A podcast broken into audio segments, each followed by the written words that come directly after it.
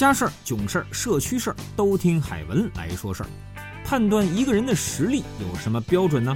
力气大那是腱子肉，长得帅那是小鲜肉，脑子快那是肉长错的地儿。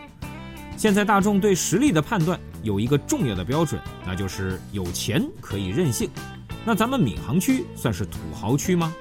在二零一五年，闵行预计的财政总收入可以达到六百二十八亿元，这个数字在上海能排到第二位，千年老二了。第一永远是全国的浦东。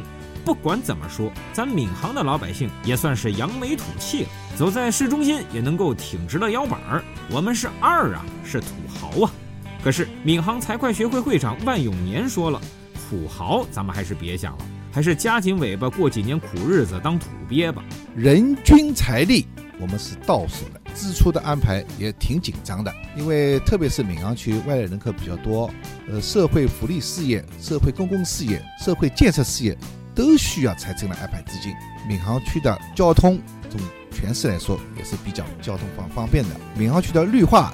也是全市领先的。闵行区的教育安排，尽管人口大量导入，但是我们学生的安排也是基本上能够能够解决了。这样一来，就是对财政的支出压力也特别大。好了，开门说事儿，今儿个就说到这里，我们下期。